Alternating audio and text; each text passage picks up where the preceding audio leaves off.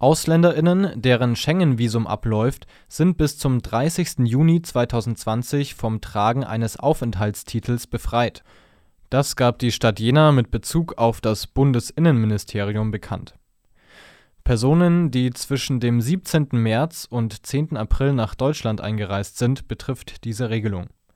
Für andere Aufenthaltstitel werde die Ausländerbehörde ab dem 20. April Termine zur Sonderausgabe anbieten. Die Termine sollen im Vorfeld per E-Mail geplant werden, die Behörde befindet sich am Löptergraben 12.